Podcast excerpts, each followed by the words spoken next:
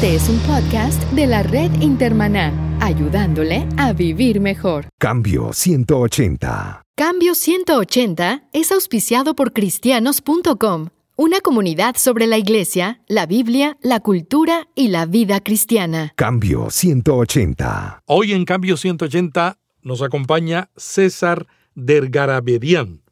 Es editor de la sección de tecnología en el portal de noticias y profesional, pero también es fundador y codueño del portal Pulso Cristiano. César, bienvenido a Cambio 180. Muchas gracias, Melvin. Eh, honrado por participar en este espacio que estuve revisando y es innovador y de gran servicio para el liderazgo de las iglesias. César, ¿cómo la Internet y los nuevos medios han cambiado tu profesión como periodista? Eh, hace 29 años que trabajo como periodista en medios eh, seculares y también hace dos décadas que trabajo en medios relacionados con mi fe cristiana. Y en, estos, en estas casi tres décadas he podido observar cómo Internet ha, ha modificado sustancialmente y todavía lo sigue haciendo eh, la actividad periodística. El principal eh, cambio que ha producido Internet ha sido una palabra que suena compleja, que es la desintermediación entre el hecho noticioso y la persona. Hoy cualquier persona eh, con acceso a Internet puede realizar y tener su propio espacio periodístico y puede tomar contacto directamente con eh, fuentes informativas sin necesitar la mediación de, valga la redundancia, de un medio o de un periodista. Esto está resignificando poderosamente eh, el rol del periodismo dentro del foro público, dentro del espacio eh, social en el que tradicionalmente se movía, para una nueva figura que tiene que ver más con la jerarquización de la información, la clasificación de la información, el chequeo de la información que circula por Internet, para justamente tratar de sobrevivir a un paradigma que está en construcción, que es el de eh, la gente, eh, la audiencia que se va formando eh, su propia carta de, de noticias a su gusto y Piacere de acuerdo a sus necesidades. En ese ecosistema se tiene que estar moviendo y, afrontando este desafío el, periodismo y también los medios. Pero yo siento que la gente ya se está dando cuenta de que la credibilidad es importante cuando uno lee una información. Sí, es el, todavía sí, es el principal capital que tiene el periodista, la credibilidad, la confianza del lector, de la audiencia, pero también, eh, por lo menos lo que indican diversos estudios, eh, la gente cada vez más está confiando primero en lo que comparten sus contactos, sus amigos en las redes sociales como Facebook y Twitter, y entiende más a la información como un entretenimiento o algo que tenga que ver con sus necesidades más inmediatas y no tanto en entender en profundidad lo que ocurre en el país o en el mundo. Eh, se trata más bien de un espacio de medios que de alguna manera está reflejando algo que el semiólogo y escritor italiano Umberto Eco dijo hace muchos años, se está recreando una sociedad postmoderna con características propias de la Edad Media. Es cierto, eh, la gente también a través de las redes sociales se entera de lo que ocurre en las antípodas de donde se encuentra y se puede sensibilizar al respecto. Pero finalmente lo que está predominando, por lo menos lo que vemos en los, en los medios de comunicación, es que la gente eh, no chequea la información, no chequea la, la credibilidad, sino más bien que sea algo que satisfaga o su curiosidad o alguna necesidad concreta o simplemente algo que se lo están recomendando o comentando algunos amigos. Acá en la Argentina, donde yo trabajo y vivo, también se está observando mucho este fenómeno. César, ¿qué piensas del desarrollo del periodismo sobre la fe, el periodismo cristiano en América Latina en este contexto? Lamentablemente el periodismo cristiano en América Latina no está teniendo un desarrollo eh, acorde a las demandas de eh, estos nuevos tiempos que está atravesando la comunicación atravesada por Internet. Por ejemplo, todavía sigue predominando algo que desde hace décadas ocurre en el escenario periodístico religioso, que es simplemente reproducir de manera acrítica eh, lo que ocurre en la actividad de las iglesias, sin dar espacio generalmente a la opinión, al debate, al análisis. Hay excepciones, eh, por ejemplo, en, España hay un muy buen sitio de noticias que es eh, Protestante Digital, que eh, este tipo de actividades de análisis, de opinión, de interpretación, pero dentro de un contexto eh, que no involucra tanto, por ejemplo, a las iglesias pentecostales que son las gran mayoritarias en, Iberoamérica, ¿no? especialmente en América Latina. Por lo tanto, eh, el periodismo eh, está en, el campo de las iglesias evangélicas, todavía tiene mucho para poder crecer y avanzar y desarrollarse, especialmente como un espacio, como un foro para el análisis y la interpretación de, y el debate de lo que está sucediendo en el seno de las iglesias y en la relación de las iglesias con la sociedad. César, a mí me gusta mucho lo que ustedes están haciendo en Pulso Cristiano. Tienen una sección de tecnología, que eso no es común en los portales de noticias cristianos, pero la relacionan con la parte de la iglesia que tiene que ver con el evangelismo y el discipulado.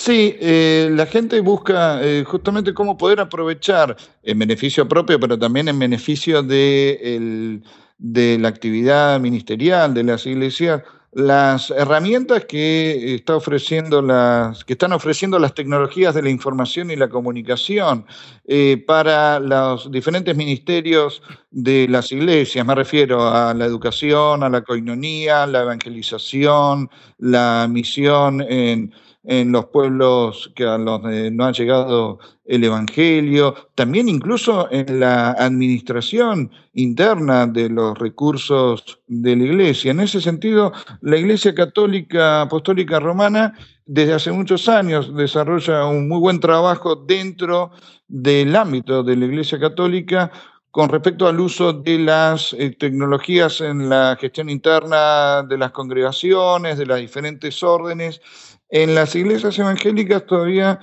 por lo que se observa, eh, todavía falta desarrollar mucho eh, el uso de estas eh, herramientas tecnológicas, por un lado para la evangelización, pero también para la coinonía, para la, adoración, para la educación, para la gestión interna de los recursos de la iglesia. Tratamos desde Pulso Cristiano, sí, de compartir y demostrar algunos ejemplos de cómo se puede utilizar estos recursos que, por supuesto, no sustituyen al poder del Espíritu Santo, a, la labor propia del cristiano, pero bueno, tienen que eh, utilizar esto para una mejor gestión y mejor aprovechamiento de los recursos que dispone de una congregación. César, tú eres un periodista en los periódicos seculares de Argentina especializado en tecnología. ¿Qué tendencias ves en el uso de los nuevos medios? ¿Cómo la generación milenial en América Latina está usando esos nuevos medios? Mira, eh, Melvin, el principal eh, uso que se está dando eh, tiene que ver más que nada con el soporte. El soporte en este momento es el teléfono móvil o la tableta no es la computadora, no es la PC de escritorio, no es el desktop, no es eh, esa mm, estructura metálica en forma de torre que está ubicada en un escritorio o una notebook o una netbook o una laptop. En este momento eh, la generación millennial utiliza, pero a destajo, de una manera muy intensa, eh, el smartphone, el teléfono móvil inteligente y en segundo término eh, la tableta. Eh, el millennial lo que busca es la información disponible en la palma de la mano ahora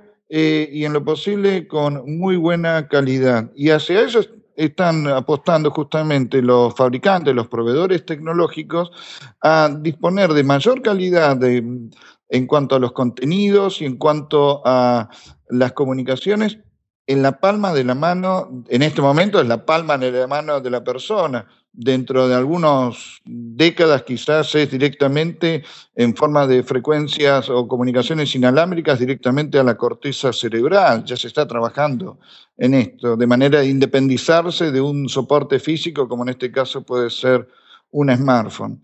Pero volviendo al día de hoy, eh, los millennials básicamente consumen medios, pero a través de e interactúan a través de smartphones y a través de tabletas, no de una computadora.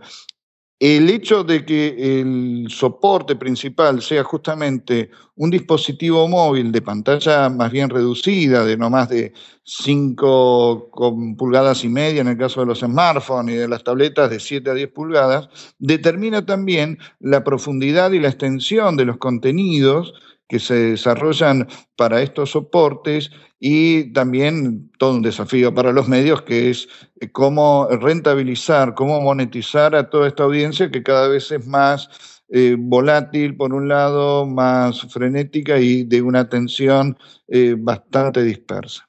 Un reciente estudio realizado en Estados Unidos señaló que los lectores de las noticias en las redes sociales son jóvenes y educados, tienen entre 18 y 29 años, tienen licenciatura y tienden a ver las noticias en un dispositivo móvil.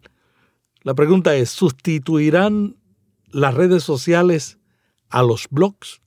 Hay un gran debate en eso, en, especialmente en los medios.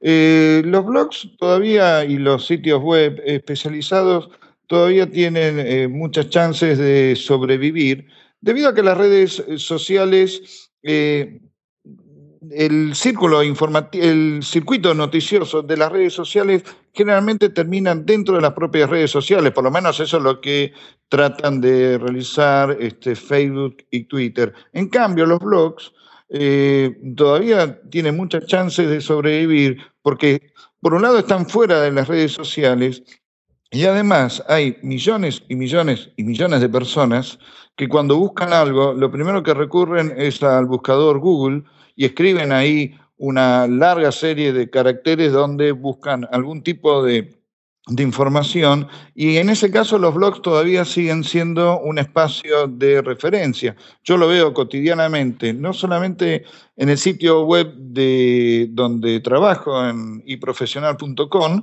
eh, donde tenemos muchísimo tráfico que viene por consultas de lectores a través de Google y también de Bing, el buscador de Microsoft, sino también lo veo en, mi propio blog, en bahiacesar.com, donde... Eh, el 50% del tráfico viene de la lectoría, viene a través de búsquedas previas que realizaron en buscadores en Google. Y varios colegas que tienen eh, blogs especializados en algún tema, eh, tienen gran parte de su tráfico de audiencia generado justamente a través de la búsqueda con palabras claves en, los buscadores como Google, Bing y Yahoo. Por lo tanto, eh, las redes sociales eh, están ocupando cada vez un espacio más importante, pero eh, por lo menos lo que se observa en el día de hoy no van a reemplazar por completo a los blogs. Estuve hablando hace poco con un joven en la iglesia que tiene 18 años y yo le decía, el año que tú naciste no existía Google. Es increíble cómo se ha desarrollado las tecnologías como Facebook llevan, creo que son nueve años, Twitter, y ahora tenemos el desarrollo del video. Se dice que YouTube es el segundo buscador del mundo, el más utilizado. Y ahora acaba de salir una cantidad de nuevos servicios como Periscope y Mercat para transmitir video en tiempo real. ¿Qué utilidad tú le ves para la iglesia a estas nuevas tecnologías como Periscope y Mercat? Es muy interesante, son dos eh, espacios diferentes. Por un lado, YouTube es como muy, como muy bien indicabas vos, es el segundo buscador eh, en cuanto a tráfico y en cuanto a cantidad de consultas. Millones y millones de personas en este momento, mientras estamos dialogando, están buscando en YouTube cómo eh, hacer, eh, cómo aprender a estudiar guitarra, cómo una receta de cocina o cualquier otra información, pero en soporte de video. Eh, YouTube presenta una excelente plataforma para que las iglesias puedan, por un lado, desarrollar tareas educativas sin necesidad de tener que pagar eh, por eh, servidores donde alojar esos videos, porque eso lo realiza Google sin cobrar un peso a, la congregación. Eh, también a través de YouTube se pueden transmitir en vivo actividades y eventos en un soporte que está conocido en el caso de YouTube como una plataforma de excelente rendimiento. por lo tanto, incluso se pueden realizar eh, programas eh, televisivos a través de YouTube sin necesidad de eh, alquilar un espacio o comprar o contratar un espacio en una cadena de broadcasting, en una cadena de televisión. Trabajando bien los seguidores y manteniendo una periodicidad en cuanto a la publicación de nuevos videos en el canal de YouTube de la iglesia, se puede desarrollar allí un, poderoso ministerio, no solamente evangelístico, sino también educativo y a nivel de coinonía, de comunión de las iglesias. En el caso de Periscope o de Mercat, eh, es un proceso que por ahora está en evolución, donde las eh, personas que están participando en, Periscope, que son muchas veces son periodistas, en rigor lo que están ofreciendo es una visión alternativa y, de fresca y de último momento a eventos que en algunos casos ya tienen incluso una cobertura en vivo, en directo de los medios eh, tradicionales. Pero en el caso de Periscope ofrece, y de Mercat, ofrecen una eh, visión alternativa eh, a lo que están mostrando medios televisivos tradicionales.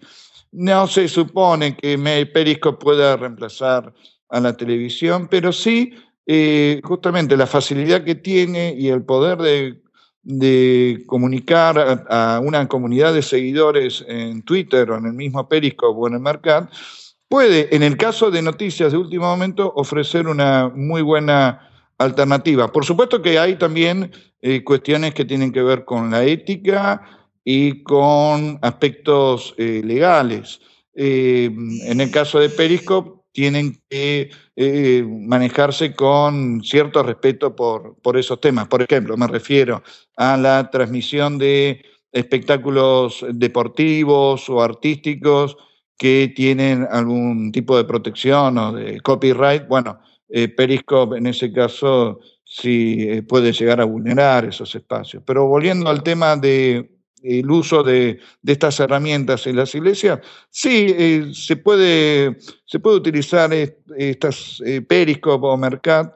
Yo preferiría YouTube, sin embargo, porque ofrece una calidad de streaming y de, de video muy superior a, Periscope, además del formato horizontal. En Periscope solamente por el momento se puede transmitir en un formato vertical de imagen, lo cual desaprovecha eh, el formato white de la mayoría de las pantallas de las computadoras, los televisores tradicionales y, también de, los, de las tabletas, ¿no?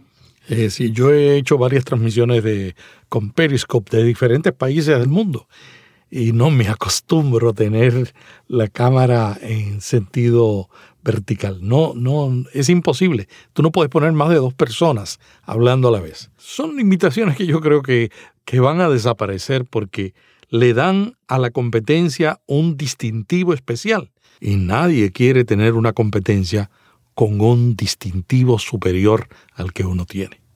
El mes pasado, una iglesia en Puerto Rico, dirigida por el doctor Pablo A. Jiménez Rojas, logró en YouTube dos millones de visitas. Pero ¿sabe cuántos videos tienen? 700 videos. O sea, hay iglesias que comenzaron temprano, que están haciendo un buen trabajo y que tienen grandes testimonios de lo que es utilizar los nuevos medios para la comunicación del Evangelio. Yo creo que poco a poco las iglesias van a ir descubriendo que ya no se necesita una cámara de 40 mil dólares para hacer un buen video, pero que si no tienes un buen video, no tienes posibilidades de que la gente te escuche y te vea. Sí, estoy de acuerdo con lo que compartías. En el caso de YouTube, por lo que yo pude investigar y observar y comprobar eh, en forma directa con eh, personajes como los youtubers, que son jóvenes, que, tienen canales de audiencia con millones y millones de seguidores en sus propios canales en YouTube, eh, lo importante es que el video tenga una buena calidad, que tenga una buena calidad de edición, y además que tenga eh, una frecuencia y una constancia en esa frecuencia. Por ejemplo, acostumbrar a la audiencia, a los seguidores, a que eh, el jueves a la mañana o, el sábado por la mañana, digo cualquier cosa por ejemplo, va a estar disponible el nuevo programa, el nuevo ciclo, el nuevo mensaje del pastor, el, el nuevo contenido en el canal de YouTube. Por lo tanto, se va habituando así a la persona a que ese día y esa hora ya va a estar disponible. Después el, el televidente, el espectador, lo mira en el soporte que quiere, en el teléfono móvil, la tableta, la computadora, en el momento en que quiere, pero sabe que tal día, tal hora, o tales días y a tales horas, va a estar el nuevo contenido del canal de YouTube. En eso es, es clave la, la perseverancia, la constancia en la programación y por supuesto también el contenido atinente a lo que eh, responde al canal y a las expectativas que tienen los espectadores. Cuando yo comencé este podcast hace aproximadamente un año y medio, me propuse consistencia. Dije, voy a producirlo, llueve, trojene o semanalmente. Y lo he logrado, aunque a veces me ha sido muy difícil, estando viajando en un hotel tratando de conectarme a Dropbox, tratando de editar en un avión, pero lo he logrado. Yo creo que la consistencia es clave para cualquier estrategia de comunicación de la iglesia. Tú estás en los medios seculares y estás en los medios cristianos, tú eres un creyente comprometido. ¿Cómo nos ven a la iglesia? ¿Cómo nos ven a la iglesia la gente de afuera en relación al uso de los medios? Te devuelvo la pregunta, o te la pido precisar. Cuando te refieres a la gente, ¿te refieres a la gente común o a los eh, colegas, a los periodistas, a los medios? La comunidad, la gente común y los periodistas también, si ah. quieres añadirlos. Bien. Te cuento lo que sucede acá en, la Argentina.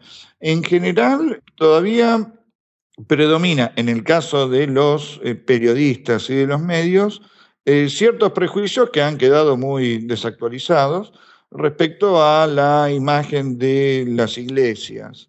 Pero es algo que se supone que va a ir cambiando, en especial en los próximos años, debido a que la sociedad argentina está avanzando en un proceso de secularización y de gran eh, transición religiosa. Por más que tengamos al Papa Francisco, que es el Papa argentino, pero en este momento, en especial en, las grandes, en los grandes centros urbanos en Argentina, la imagen eh, que tienen las, eh, la, sociedad en general sobre las, iglesias es, es positiva. Nos ven más como una especie de gueto de, buenas personas, pero que están encerradas dentro de su propio gueto, dentro de su propio ámbito cerrado, y por otro lado, las mismas iglesias y organizaciones, la gran mayoría, lamento decirlo, también eh, responde a ese espíritu de gueto y no comunican en forma aceitada a los medios seculares y a la sociedad en general, este, tanto sus actividades como también sus pronunciamientos, sus documentos, sus opiniones, su análisis eh, sus posturas sobre la, economía, la política, la sociedad, la violencia y tantos otros problemas que atraviesan a la, sociedad argentina. Eh, la imagen no es ni, buena ni, ni, mala, más bien es regular, pero en un sentido que no, llega a ser este, negativo, como sí puede ocurrir con otros grupos eh, religiosos más ligados al afroamericanismo. Eh, en cuanto al, a la imagen que hay dentro de los medios y dentro de los periodistas, eh, predominan los prejuicios, predominan las, las falsas ideas y las falsas imágenes respecto a paradigmas que tienen que ver con eh, figuras de hace décadas que, ya no están vigentes en el ámbito religioso, en el ámbito evangélico en la Argentina. Eh, lamentablemente ahí eh, los periodistas pecan, la mayoría, salvo los especializados, pecan de mucha pereza en cuanto a profundizar, en cuanto a entender el ámbito religioso. Yo integro dos organizaciones de periodistas a nivel secular, pero que tratan con la religión. Uno es de Media Project, es una organización internacional, y otra es la Asociación Internacional de Periodistas Religiosos, que eh, nuclea periodistas no solamente cristianos, sino también de origen musulmán, de origen judío, hasta hay agnósticos que escriben y analizan el fenómeno religioso en los medios seculares. Y este año, en una reunión que se hizo acá en Buenos Aires, coincidíamos periodistas de la India, de África, de Europa, de Estados Unidos y América Latina, que en los medios seculares eh, reina eh, muchas veces el, prejuicio eh, y la falta de información sobre este, la, religión. Entonces se piensa que los musulmanes o los islámicos son todos asesinos en potencia o que los evangélicos en América Latina eh, son grupos más bien eh, sectarios o alienados. Y no, nada que ver. Este, justamente estas dos asociaciones lo que buscan por separado es ir derribando todos esos prejuicios con información correcta. César, en América Latina hay muchas iglesias intentando usar las redes sociales como parte de su estrategia. ¿Qué están haciendo bien y cómo pueden mejorar? Están haciendo, por lo que observo, están haciendo muy bien el eh, utilizar Facebook. Eh, Facebook es la principal red social eh, en todo el mundo. hace poco, en, agosto, celebraron tener mil millones de personas utilizando Facebook eh, un solo día, un día lunes, la mitad de ellos sobre soporte móvil, unos 500 millones de personas que interactuaron con Facebook este, en un solo día a través del soporte móvil. En el caso de América Latina, lo que se observa es un muy buen, eh, una muy buena utilización de Facebook como plataforma para, por un lado, la, información, la comunión de la propia congregación, y para también la difusión en grupos eh, de interés eh, de las actividades y de las opiniones de las iglesias. En generalmente lo que están haciendo los miembros de las iglesias es recurrir a Facebook para comunicarse y para informarse de lo que sucede en su propia congregación y también para averiguar lo que sucede en, otros grupos sin necesidad de, de tener la observación de eh, lo que realizan los pastores sobre lo que consumen los, los miembros de la iglesia.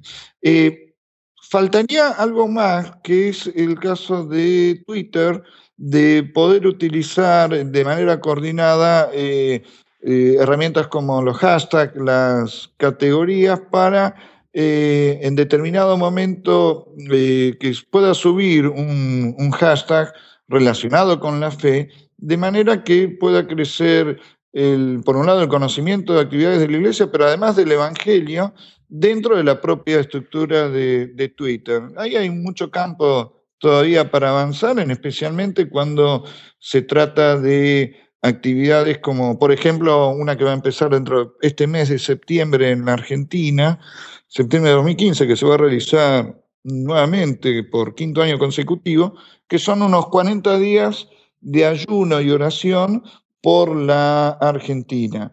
Eh, si esa actividad eh, puede tener un muy buen impacto en Twitter, ahí va a tener mucha visibilidad eh, publican especialmente entre periodistas y líderes de opinión que eh, siguen con mucha atención todo lo que se comparte en Twitter. Las otras eh, plataformas que las iglesias todavía tienen mucho campo para avanzar es WhatsApp, el servicio de mensajería móvil que compró, perdón, de mensajería instantánea que compró Facebook y que acá en la Argentina ya es la segunda red social en cuanto a uso, porque se arman grandes grupos de interés en WhatsApp. Bueno, eh, las iglesias eh, pueden avanzar mucho en el empleo de WhatsApp para eh, tareas como evangelización, consejería espiritual, para poder atender necesidades espirituales, no solamente de los miembros, sino de las personas de cualquier parte de la Argentina o del país, ¿no? César, en América Latina han comenzado competencias para Facebook en el medio cristiano. En Brasil comenzó una red social que se llama Face Gloria y en Chile una que se llama Face Grande o Fe Grande. ¿Qué piensas de crear nichos exclusivos de los cristianos en las redes sociales? No lo comparto, eh, porque no, no tienen por un lado la flexibilidad y el poder de, difusión que tienen Facebook, demanda mucho esfuerzo, eh, no solamente tecnológico, sino de eh, recursos humanos, profesionales y además de una inversión de dinero, eh, poder mantener en, un muy buen nivel este tipo de infraestructura. Además, este tipo de soportes o de redes requieren de mucha infraestructura para resguardar la información, porque si no se invierte lo suficiente para eh, asegurar y resguardar la información privada de los miembros de la red, los delincuentes informáticos eh, pueden acceder a ella y realizar eh, tareas delictivas, pero también de desprestigio del evangélico. En ese caso es mucho más idóneo y más eficaz el empleo de Facebook porque permite, eh, si la iglesia o la comunidad religiosa lo, requiere, se puede establecer dentro del ámbito de Facebook cierta privacidad y con muy buenos estándares de calidad de servicio y sin necesidad de eh, montar eh, un centro de datos propios, una plataforma que hay que mantener actualizada para diversos entornos y, sistemas operativos. Es decir, Facebook funciona bien tanto en los sistemas operativos de Apple, de iOS y OS, como también de las diferentes versiones de Android y las diferentes versiones de Windows. Tenían que empezar a el hecho de armar una red social propia, independiente de Facebook o de Twitter, demanda mucho esfuerzo tecnológico y económico que se podría utilizar esos recursos con otros, eh, con otros fines. No hace falta inventar la rueda. César, muchas gracias por esta conversación. Y no quisiera terminar la entrevista sin preguntarte qué le recomendarías a una iglesia que está revisando su estrategia comunicacional para entrar al mundo digital? Em, mi recomendación pasa por eh, dos ejes. Por un lado, eh, establecer una persona o un grupo de personas que se dediquen exclusivamente a eh, el desarrollo y la gestión de las herramientas y de los soportes digitales, tanto para el ámbito interno de la congregación como para eh, la relación de la iglesia con la sociedad con fines evangelísticos o comunicacionales. No lo puede hacer el millennial o el chico que sí, que sabe mucho de teléfonos móviles, está todo el día con la computadora o algo por el estilo. No, se necesita justamente de eh, personas formadas con compromiso, con un alto compromiso ético en cuanto al respeto por la privacidad de los datos, por la seguridad de los datos, eh, y además con una visión eh, de mediano y de largo plazo, y con un trabajo consistente.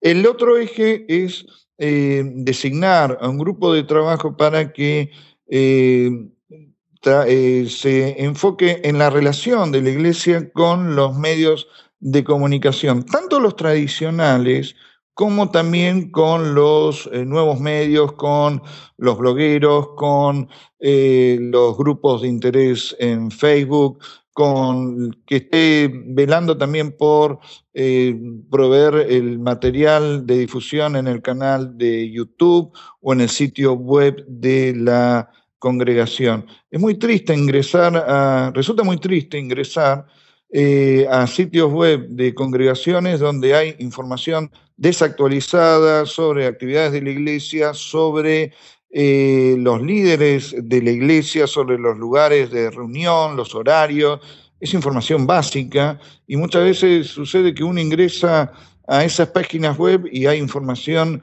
que está totalmente desactualizada. Bueno, este grupo de trabajo de relación con los medios también debería dedicarse a mantener actualizado y activo todos estos espacios de estos ciberespacios de la iglesia eh, actualizados y activos, porque eh, de esa manera se va a facilitar, por un lado, que Google eh, los vaya indexando cada vez mejor y además para ofrecerle a la persona que llega a través de, Internet a conocer el testimonio y el mensaje de, de la iglesia. Muchas gracias a César Dergara de Bien por estar en Cambio 180.